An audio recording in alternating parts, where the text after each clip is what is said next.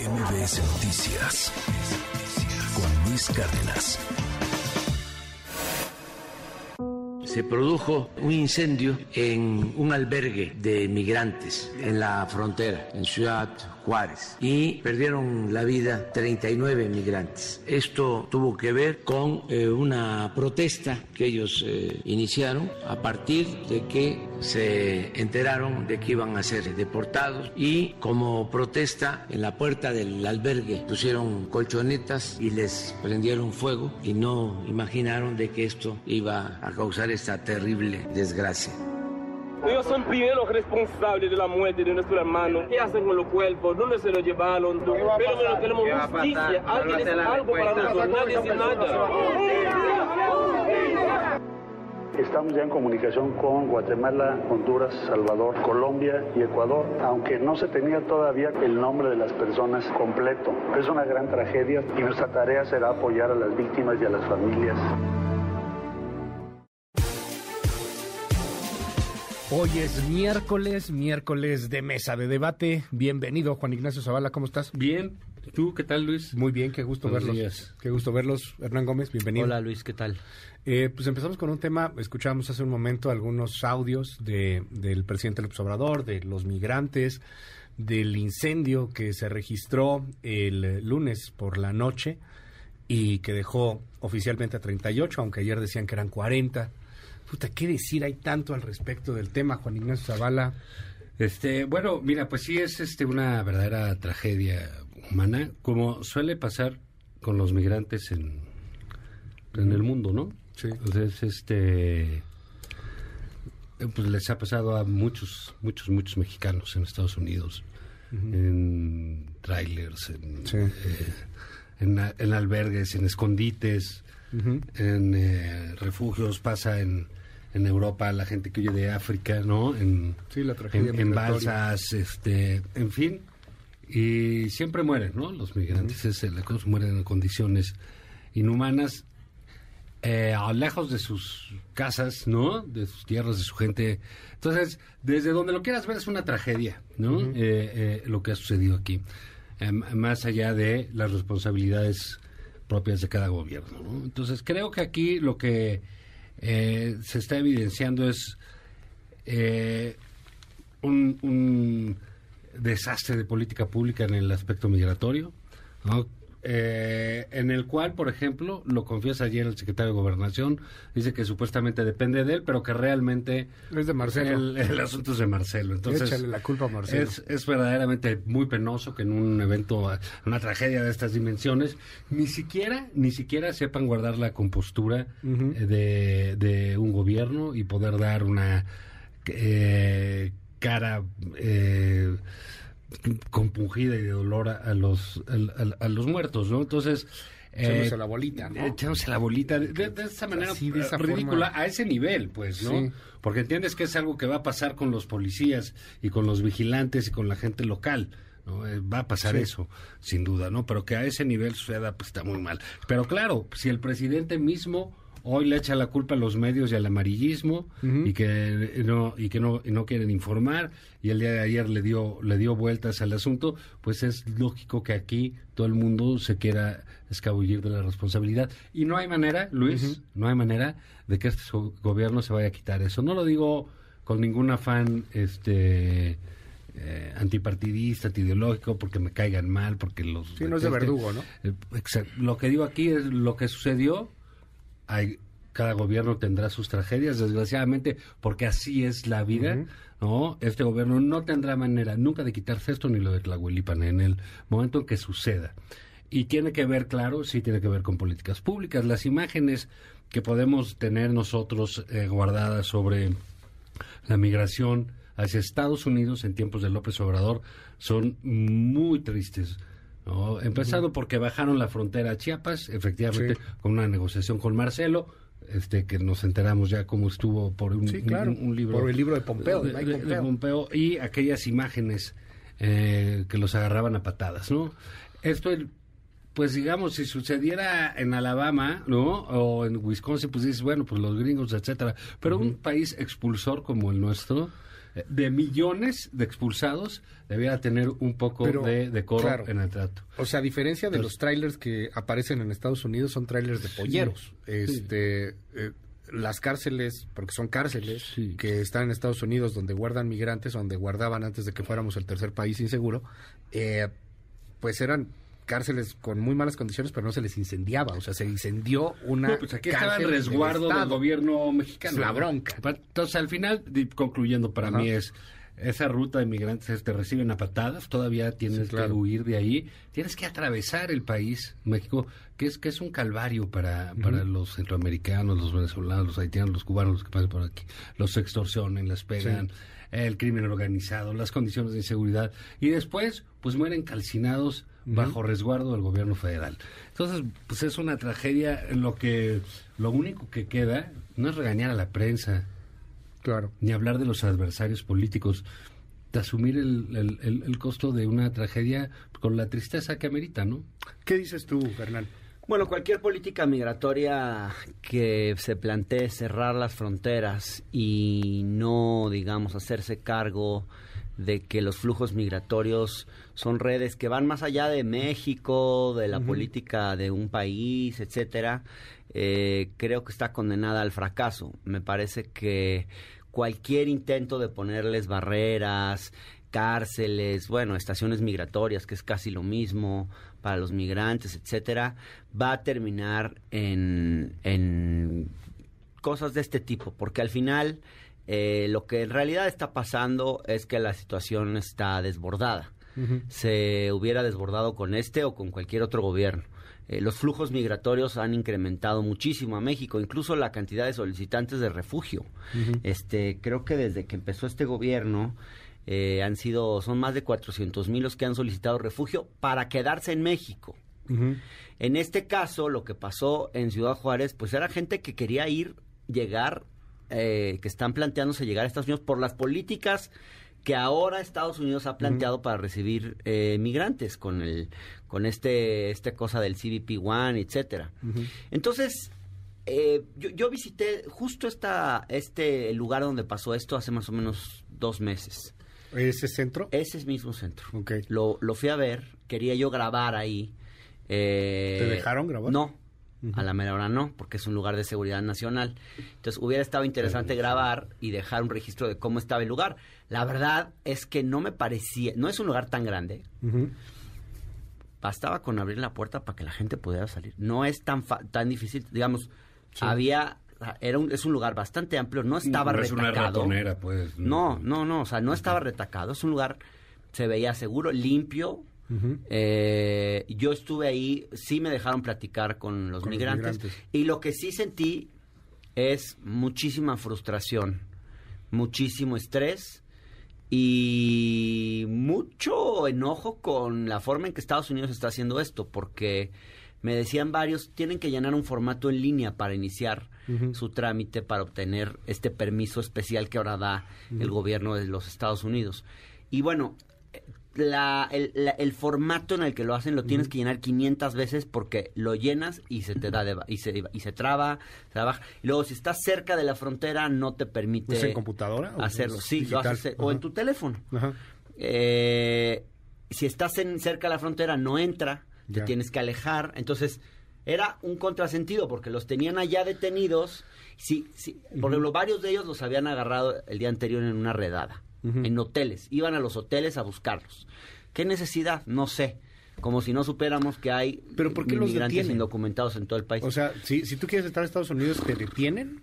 Pues es que, porque están, en teoría, pues están ilegales en el país, entonces tendrían que tener un permiso para estar internos en el país. En nuestro que país. lo hubieran O obtenido en los Tapachula. tú los o- tienes que detener. Sí, claro. Entonces, Ajá. el problema es muy serio, porque, bueno... sí, pero es que están aquí- deteniendo, o sea, sin, sin necesidad de detener a mucha Bueno, gente. no tienen o sea, papeles. Es que hay una política, aquí es, no. es un contraste con Es lo que migra. este gobierno dijo que Sí, iba a es hacer. una migra mexicana, Sí, exacto. sí, hay un contraste fuerte con lo que este gobierno dijo que iba a hacer. Incluso el propio presidente hay declaraciones de él en 2018 diciendo, bienvenidos, les vamos a dar trabajo, aquí tenemos Las un plan puertas para... abiertas. Donde comen dos, comen tres. Y eso lo que hizo es que come- vinieran sí, más. claro. Eso lo que hizo es que vinieran más. No, declaró abiertas las fronteras, así sí, todo. entonces mandó una señal Y a la mera hora, a la hora de la hora, pues no resultó ser así. Estados Unidos, hay que decirlo claramente, nos impuso una política migratoria, la que ellos querían, y nos la impusieron. O sea, creo que es, ya no hay maroma para decir que no fue así. Eh, claramente fue así, nos impusieron una política migratoria determinada y hoy pues estamos pagando las consecuencias y sobre todo las están pagando ellos con vidas humanas. Pues yo creo que el video eh, ahí lo vemos muy claro, es dramático lo que ahí sucede. El funcionario de migración le cierra la puerta y se va. ¿Qué habrá pasado? Pues que se rebelaron, que empezaron a quemar cosas. Pues yo lo entiendo, porque realmente el nivel de desesperación en el que están, de enojo, de... Yo, yo les quiero contar una experiencia, porque a mí me toca muy de cerca ahora. Yo vivo en la colonia Juárez, muy cerca de la Secretaría de Gobernación y de la Comar, y hay una plaza, la Plaza Giordano Bruno, que hay más o menos Ahorita hay más o menos 250 migrantes haitianos. Es un campamento de refugiados haitianos. No tienen una sola facilidad. La cita con la Comar es en un mes y medio, dos. O sea, varios tienen una espera de un mes y medio, dos.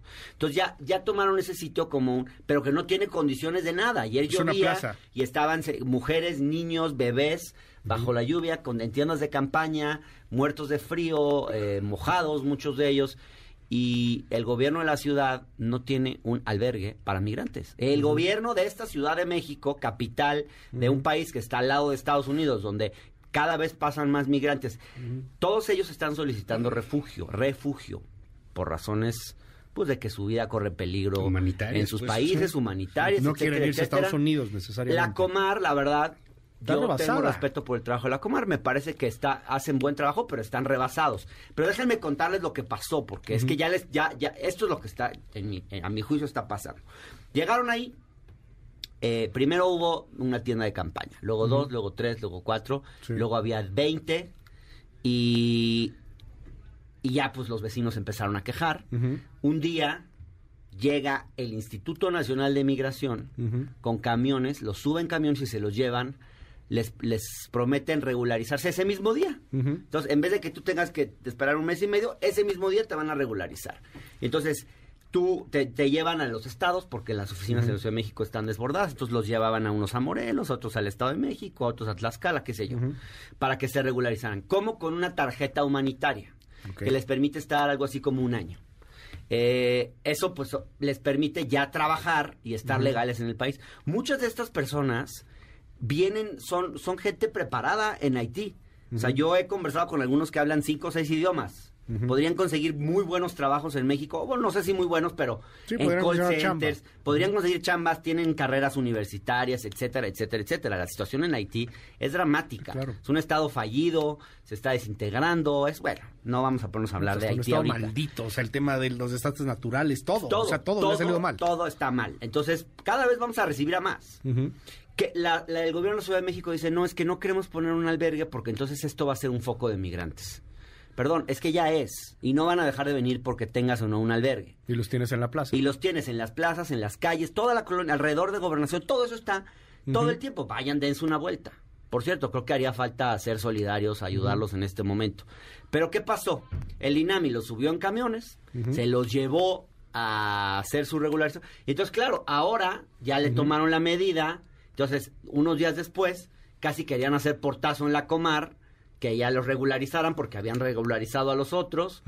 Y ahora, en vez de los que había antes, que eran 100, ahora son 200. Y cada día crecen más. Ayer eran como 250. Porque claro, ya le tomaron la medida al gobierno y están presionando para que los regularicen.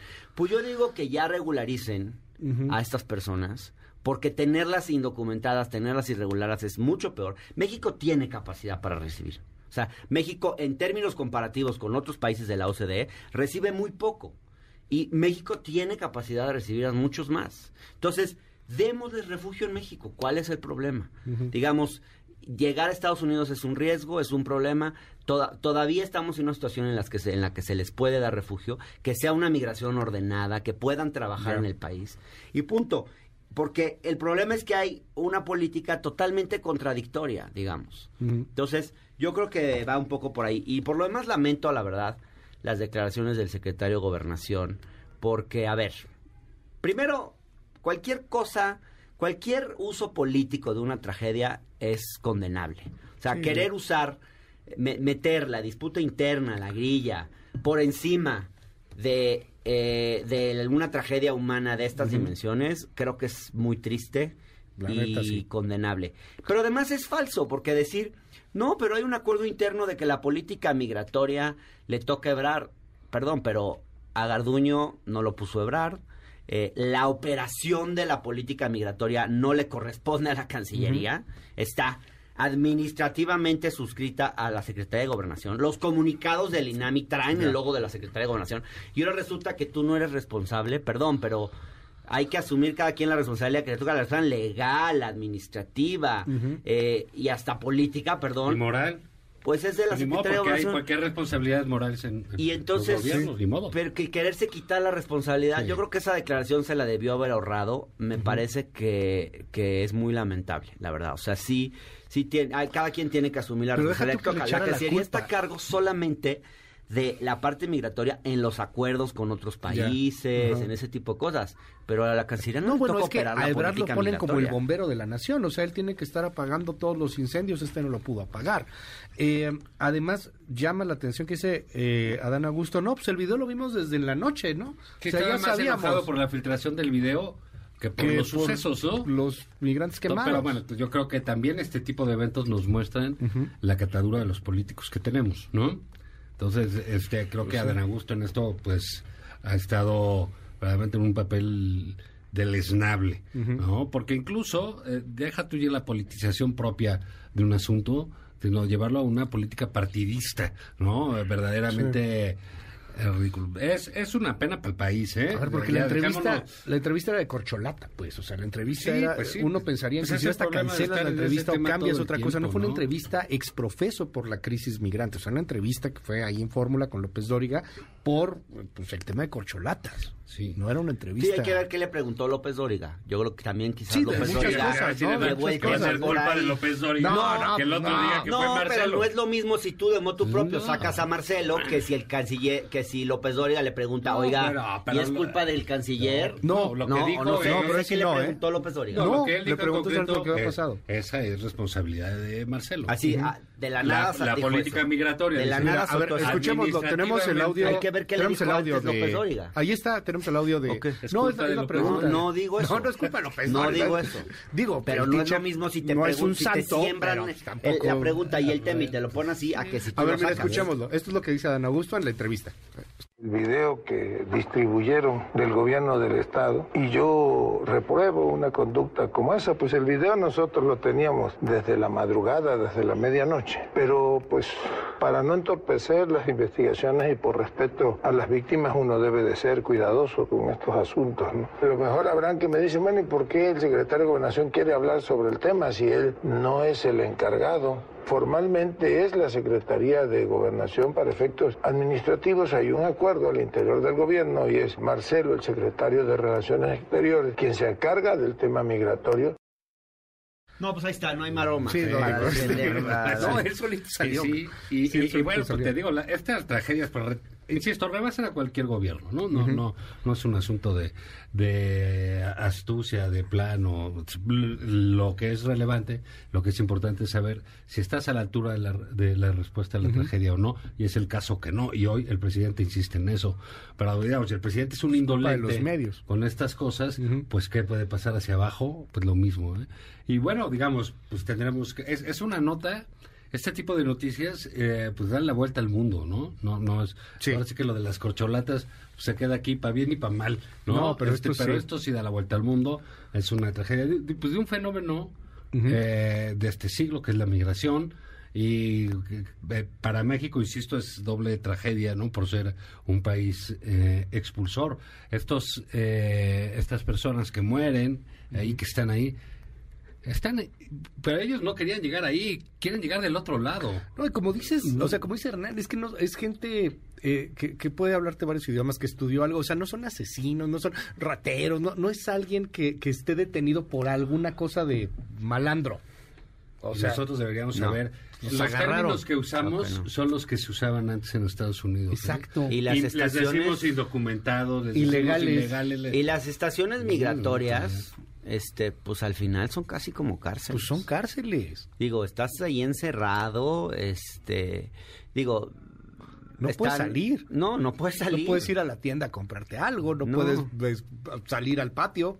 Puedes desde ahí hacer tu aplicación para que Estados Unidos te, te dé una cita, En tres meses. sí, en tres meses y mientras... Entonces es una situación muy triste, A ver, pero, verdad. por ejemplo, aquí en el WhatsApp nos dicen, este, no hay chambas ni siquiera para los mexicanos y le quieren dar chamba a los migrantes. Pues, Pues es es que es una visión conservadora y, y tonta. Eso Porque no además... es cierto. No, claro porque que va a no. acabar generando eh, y lo ha generado ya en varias zonas del país eh, donde Tijuana. donde se van y en otros lugares que no están porque Tijuana es una ciudad hecha de Sí. migrantes no Juárez, Eh, este, primero bueno, primero de.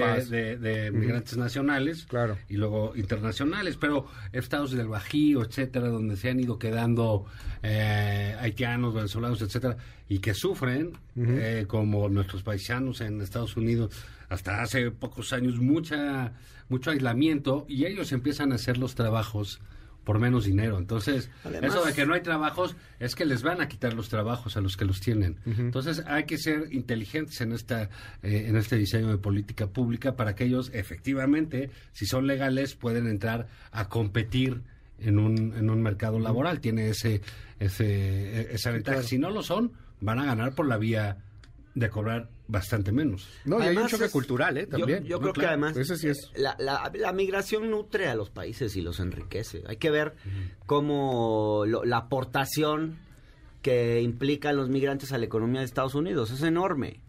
Y muchas veces traen conocimientos nuevos, ideas nuevas, eh, un know-how que Sí. no tenemos.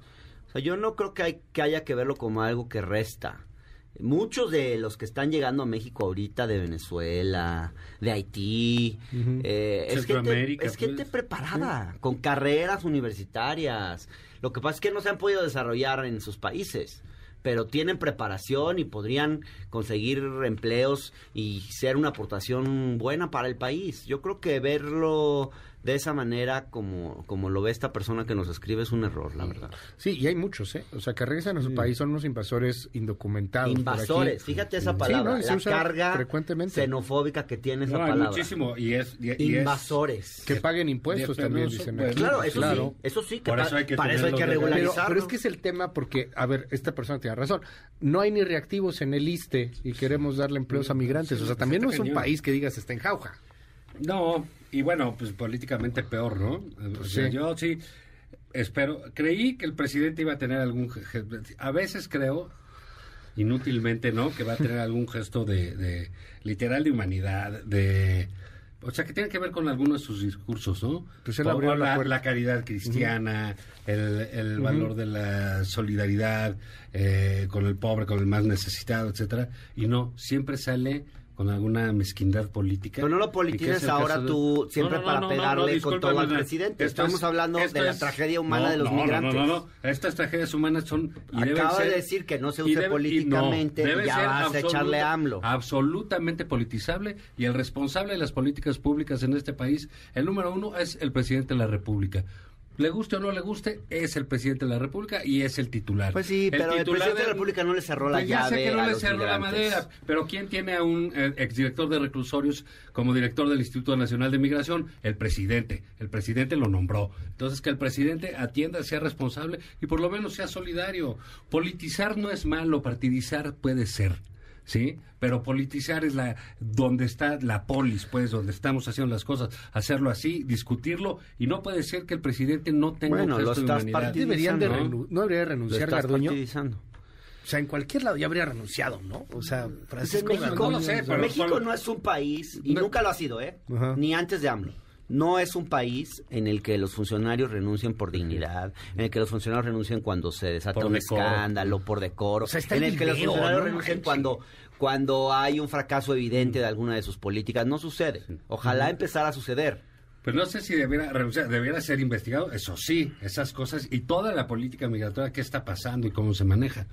En efecto, desgraciadamente, esto que alguien llamaba en España la cultura de la dimisión, en México es algo que no, que no sucede. No, la, la renuncia es visto como un, ni siquiera como un gesto de dignidad de- del que lo hace. No, pues de derrota, No, ¿no? Es, es visto como una derrota. Del gobierno en su conjunto. eh, sí, entonces es verdaderamente absurdo. Solamente conozco un profesional de la renuncia en México que es Germán Martínez, que renuncia a...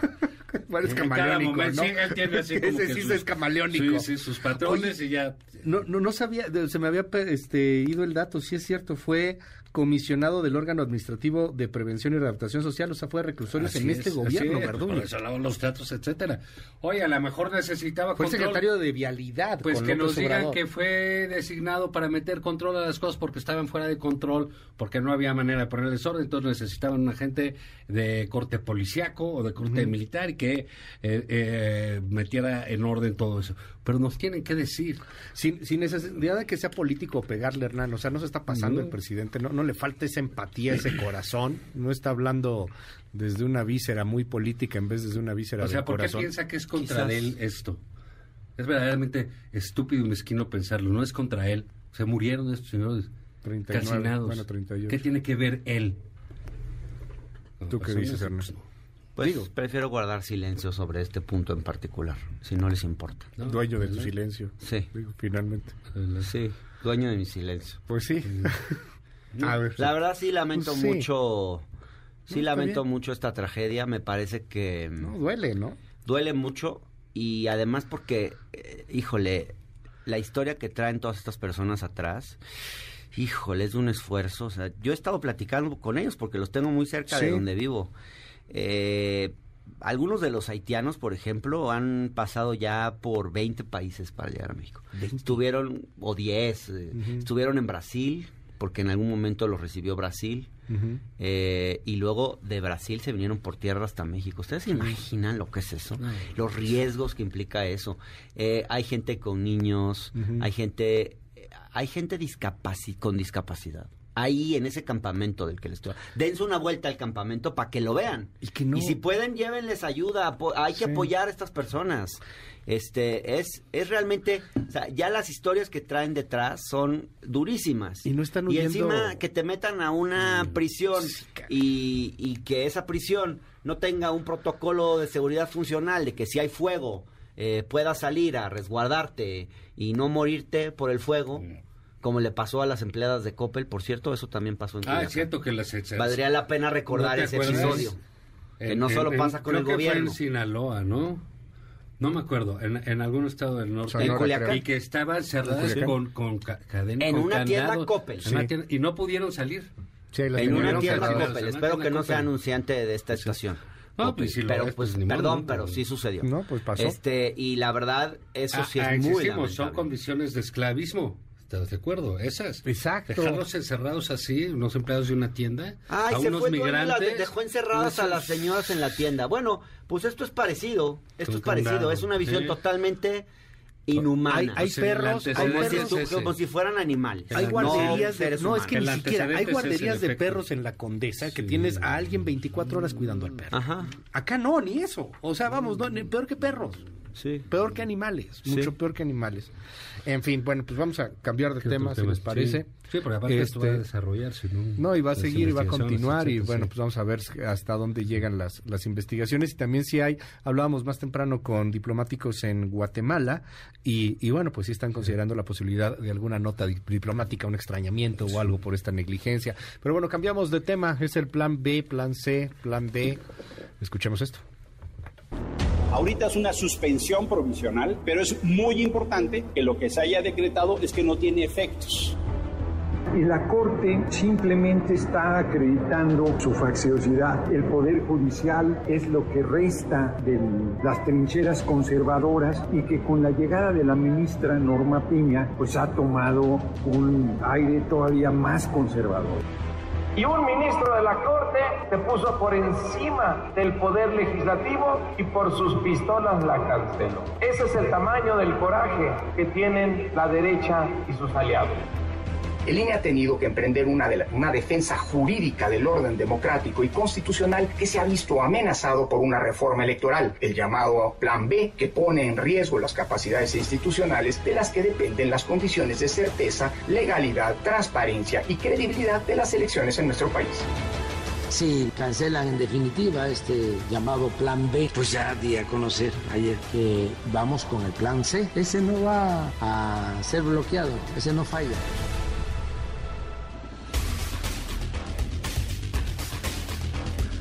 Plan B y el plan C. Este, el presidente dijo hace unos días, el plan C es que nadie vote por los partidos conservadores. Continúa ahí el debate, este, vienen los consejeros ahí en la Cámara de Diputados a ver cuáles quedan. Al parecer, pues la mayoría muy afines a la 4T. ¿Qué ven de todo esto? Fernán, Juan Ignacio. Pues yo ¿Quién quiere diría que, eh, a ver, Mañana es la votación. Sí, yo creo que no va a haber plan B. Este, me parece que no va a haber plan B. Eh, esta llegó. suspensión del ministro Laines es, pues, se va a convertir en algo definitivo. Y después, pues la Corte puede patear el asunto y patearlo y patearlo hasta después del proceso electoral. Que creo que va a ser lo mejor. Sí, claro. Discutir una reforma tan cerca de la elección, porque además ya estamos inmersos en una lógica electoral. Y No ese es nos un buen hagamos argumento para suspenderla. suficiente argumento para suspenderla. O sea, porque cualquier reforma electoral no se puede hacer ni cerca de la elección, Sí, y no. la elección la adelantó el propio presidente, y dos, no se puede ni se debe hacer sin el consenso de las principales fuerzas políticas. Esto no es un tema donde tú puedas mayoritear. Yo diría, quieren hacer una reforma fiscal y, y ponerle montones de impuestos a los ricos. Usen la mayoría, está bien. Pero quieres hacer una reforma electoral, necesitas de... Al, al- al propio gobierno no le conviene este plan B, hombre. ¿Para qué quiere la 4T sembrar la duda sobre el resultado electoral de 2024 que le va a favorecer? Entonces, creo que es un despropósito. Yo creo que al final está bien que se frene el plan B. Ahora, también está lo del mundo Jacobo. No sé si Lo puedo tocar ese tema o me Sí, espero. por favor, dale, Bueno, dale todo, el dale. mundo ¿Cu- Jacobo ¿Cuándo te han limitado, Oye, Hernán? por favor, no ¿Cuándo vengas. te No, han bueno, pero el limitado? No tiempo. inventes. Salvo por los... Salvo por... el mundo Jacobo renuncia finalmente después de todo este monigote que hicieron autoinmolándose diciendo que él lo hace eh, porque él lo que siempre quiso fue defender al instituto que a él no le interesaba aferrarse a un cargo dice eh, te- copié esta nota. Jacobo Molina sostuvo que la defensa de su cargo nunca tuvo como finalidad un beneficio personal, no, sino restablecer la constitucionalidad, las facultades institucionales de un organismo autónomo y los derechos A ver, laborales. tengo el audio, tenemos Ay, el audio de Edmundo favor. Jacobo. A ver, por ahí, Por para favor, escucharlo. Como si, como si no estuviera sentado en una mina de oro. ¿Saben cuánto se va a llevar el mundo Jacobo? Que 10 millones, Porque dice la están jornada. diciendo puro... Claro. jornada dice 10 millones. Sí, más que Córdoba. Edmundo Es que estuvo Jacobo más tiempo que Córdoba. este porque Córdoba sacó, el INE sacó Ajá. un comunicado donde dicen que no, que no es cierto, que no eran 9 millones, que del finiquito y la compensación de términos son como un millón novecientos. Sí, así, pero es por que 11 tienes años, el ahorro este. Pero estos, estos cuates, así como, a Ajá. ver, ojalá que no conten- cuenten votos de la misma manera, pero se les olvidó incluir el seguro de separación individualizada, Ajá, sí. que es un montón de dinero, porque es el 10% de tu sueldo bruto más otro 10% que te ponen que te ponen ellos y entonces te llevas el 20 de cada de Sí, que, cada que- que año el 10% trabajado. es ahorro. A ver, ahí está Edmundo Jacobo, escuchemos. Ok, va.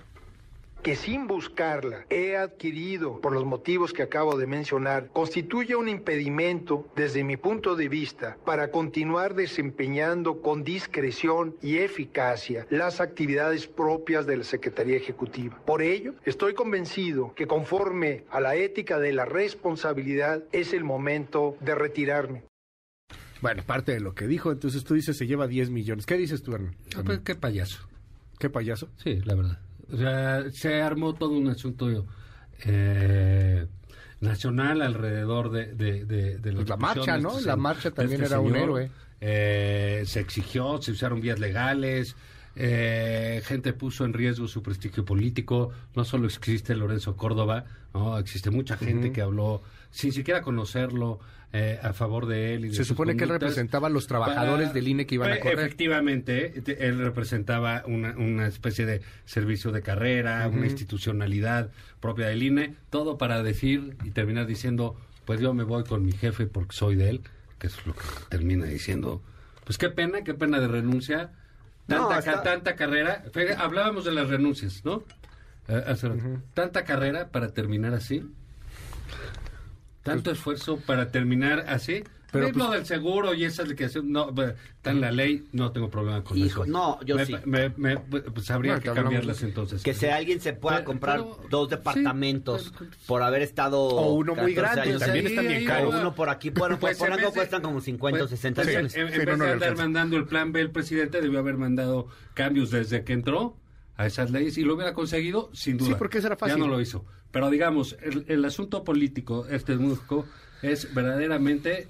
Sí, qué chafa. Pues qué bueno que se va al final del día. Si ese era su tamaño, ¿no? Porque- Entonces no, no, no, no hay manera. Pues mí él sí- podía enfrentarse a los nuevos consejeros, ¿no? También ahí a, a Bueno, poner y ahí el supone que orden, tiene o sea, la, riqueza. batalla o Y algo. todos los argumentos es, alguien tiene la riqueza del conocimiento que no está Sí. sujeto a esos vaivenes. Y ese es el gran tipo y todos, sí, ¿cómo es posible que hagan una ley contra un tipo? Oye, pues ¿sabes qué? Pues sí, no, el tipo, la verdad, no valía la pena. ¿Saben por qué se va, en el fondo? ¿Por qué? No sé. Porque tiene cola que le pisen. Porque sabe que No hay un, con- un, un orga- Mejor te un quedas, órgano ¿no? interno de control a- comandado por alguien que no le favorece. Y yo creo que si se va es porque sabe que algo mal habrá hecho. Yo creo. Y sabe Bueno. que Lorenzo no va a estar ahí para protegerlo. También sabe que le va a ir muy mal, o sea, no tanto de que haya hecho algo bueno o malo, ¿no? Este, Pues vean no los, lo los- bueno, los no sé. informes del órgano interno de control del INE. O sea, sí hay, Ujú. sí hay una serie de irregularidades. Hay mucha opacidad en los fideicomisos del INE. Eso es cierto. Por ejemplo, tú, resulta que tú como consejero quieres devolver tu, tu sueldo, quieres ganar menos que el presidente, como por ejemplo le ocurrió a, a Faz, al que Sí. fue el único, ¿eh? Porque varios se comprometieron, Norma de la Cruz se comprometió, varios de los que llegaron apoyados por Morena. ¿eh? se habían comprometido a reducirse el sueldo, en público o en privado, y a la mera hora no pues, les resultó cómodo, pues a quién no. Entonces todos los consejeros del INE terminan como protegiéndose entre sí, porque al final a todos les termina conviniendo este rollo de que el INE sea un muy buen lugar para hacerse Claro. un patrimonio. Pues sí, trabajas en el INE y ya, yo creo que ya después ya no necesitas trabajar el resto de tu vida.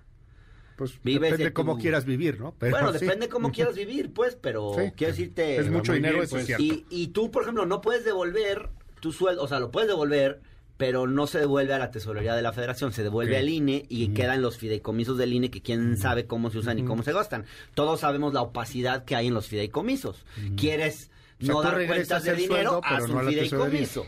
Haz un fideicomiso, esa es la Claro, verdad. Para mí, sí, me, me, eh, digamos, me pareció muy mal ese asunto y creo que, bueno, al final, pues ya se fue, ya se van, etcétera, pues viene otra cosa y creo que por ahí hay un error enorme, ¿no? Yo veo en, en, en lo de la selección, mira, siempre que sale lo del INE, ya por nuestra edad nos habrán tocado unas tres veces o qué sé qué. Sí, los cambios, ¿no? Puta, empiezan a decir, vamos a buscar a... eh, Cambio hijo, todo, No, pero no, no, no, no, no al Papa, hijo.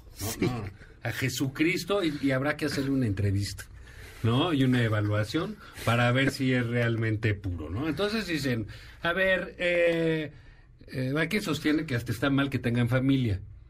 No, los, los Ajá. candidatos y las candidatas. Te lo digo en concreto, hay dos, no, no sé, no las conozco, la Ajá. señora alcalde. Berta Alcalde Luján, la hermana de Luisa hermana María. Y la hija del senador Álvarez Lima. Ajá. ¿no? Que, bueno, yo no sé, parece ser que tienen carrera, parece que es... Parece ser. Guadalupe Álvarez No, Rascón. sí, no lo sé. Tienen todo el derecho a demostrar si lo son o no lo son. Pero no se ve No. mal que sea la Se- hermana se- del se- secretario se de ve- Trabajo. Pues sí. Es que es una lista larga, y, y se no ve solo mal son que ellas tú dos. mandes Ajá. ocho que son los familiares. Eso es, Sí, pero el, pues el sí. argumento por sí Ajá. no está bien. Lo hay otro que te dicen y tienen que ser imparciales y no tener simpatías. Pues si van a ir al INE, a la cosa electoral, a la cosa de las elecciones, Alguna simpatía ¿de dónde quieres que no tengan alguna afinidad ideológica, A ver, simpatía claro. de, ¿Puedo de contestar algo? de- de simpat- voy, simpatía de ese tipo? Entonces creo te, te voy a decir algo. El INE que todo el mundo dice que fue el INE. No, y que el- es impoluto, Que, que el sí, IFE del más allá, el IFE non plus ultra, el de José Waldenberg. José Waldenberg entró, había sido militante De del izquierda. PSUM, dirigente sindical Sí. eh, eh, universitario. Entró el, el IFE fabuloso, todo el mundo lo aplaudió, a todos parecen muy buenos. Y todos de ahí derivan. Juan Molinar murió siendo este directivo de Acción Nacional. Alonso eh, eh, Lujambio. Lujambio, senador del Partido de Acción Emilio Nacional. Cebadúa, metido en la estafa Cebadúa, maestra. Metido, Emilio Cebadúa del metido PRI. en los gobiernos del PRI. Jesús Cantú metido con López Obrador. Ahorita andaba en las mañaneras al Sí. principio de gobierno. No sé si sigue ahí o no. En fin, se deriva de la cosa política que hacen los que están Sí, ahí. Entonces pero- me parece que un país como, digo, a lo mejor no sé cómo sea. Que fuéramos más abiertos y en menos Holanda hipócritas. o en ¿no? Noruega, a lo O sea, mejor sí a ver, pueden pues sí, ponernos tienen límites políticas. eh, muy bien y que nadie hable con nadie, pues a lo mejor. Sí. Aquí no. Yo creo que hay que hacer las cosas de mejor manera. Ya. Desde el gobierno de, oye, no voy a mandar a 10 familiares o... Claro, porque O vamos necesitamos a una cosa. abrirlos, ¿no? Si, pues, si eres familiar del secretario de Estado, pues no puedes porque se va a ver muy mal. ¿No? ¿Para qué los ponen en riesgo? Porque este es el precio que pagan. Sí, porque Luisa María y está también ahí. Sí, pero la otra ¿Tú ya qué dices, está, Hernán? ¿no? Y No, ya primero- casi para cerrar, de hecho. ya Primero nos van a que este rollo del- de los consejeros, la relevancia política que han cobrado me parece fuera de toda proporción. Eh, la verdad, la verdad, ¿para qué chingados se necesitan consejeros como estos? O sea, con esa visibilidad pública y haciendo declaraciones y peleándose con el presidente y peleándose con no sé quién. Y pues, la verdad es que lo que necesitamos es un árbitro electoral, que sea árbitro, no un actor político. Se han equivocado en pensar que el Consejo General del INE es una plataforma de lucimiento político personal para impulsar carreras políticas. Eso no debería ser. O sea, el árbitro tiene que ser verse lo menos posible, hablar Claro. lo menos posible y que su actuación se vea pues por sus decisiones y sus sentencias y punto. Eh, yo creo que, que- o sea, ¿quiénes son estos tipos? ¿Quién los eligió para algo? ¿De, por, ¿De cuándo acá? ¿Por qué tienen que tener esa relevancia política? ¿Quién es Lorenzo Córdoba? ¿Quién votó por él? ¿Quién- Lo elige- Es un cargo ya designado. se va. Es un cargo designado, pero tiene unas ínfulas el tipo. Y Ciro Murayama. O sea, ¿quiénes se creen que son, por favor? Eh, pues, consejeros electorales, De pero verdad, van. pero no es nada eso. O sea, Ya es de lunes, lo ya, hemos sí, hecho Dios. grande. Se Lo hicimos buen- grande porque teníamos una institucionalidad. Eh, no, antes que ya. dice, mira, no, ahí trae antes su ya, termo que dice Antes del presidente. AMLO. AMLO. Antes del presidente. Ese. Antes del presidente ya existía eso. Era, era, Y eran no, pero funcionarios la del verdad INE, es que no presidente, debería ¿no? ser así, Eran o sea. funcionarios del INE y punto. Dicho no eran eso, quiero decir relevantes. otra cosa. Eh, yo sí, a mí sí me preocupa la cantidad de nombres eh, 4T. ligados a... Sí, porque, primero porque, a ver qué pasa. La visión de la 4T es, pues todo lo electoral está cooptado por los fifis, digamos, ¿no? Se han enquistado en lo electoral, los que tienen el know-how, eh, la sabiduría, el conocimiento de los temas electorales, pues son, están ligados a nuestros adversarios. Estoy pensando en voz alta, como ellos pensarían. Entonces, ¿qué dicen? Bueno, pues necesitamos meter a nuestra gente.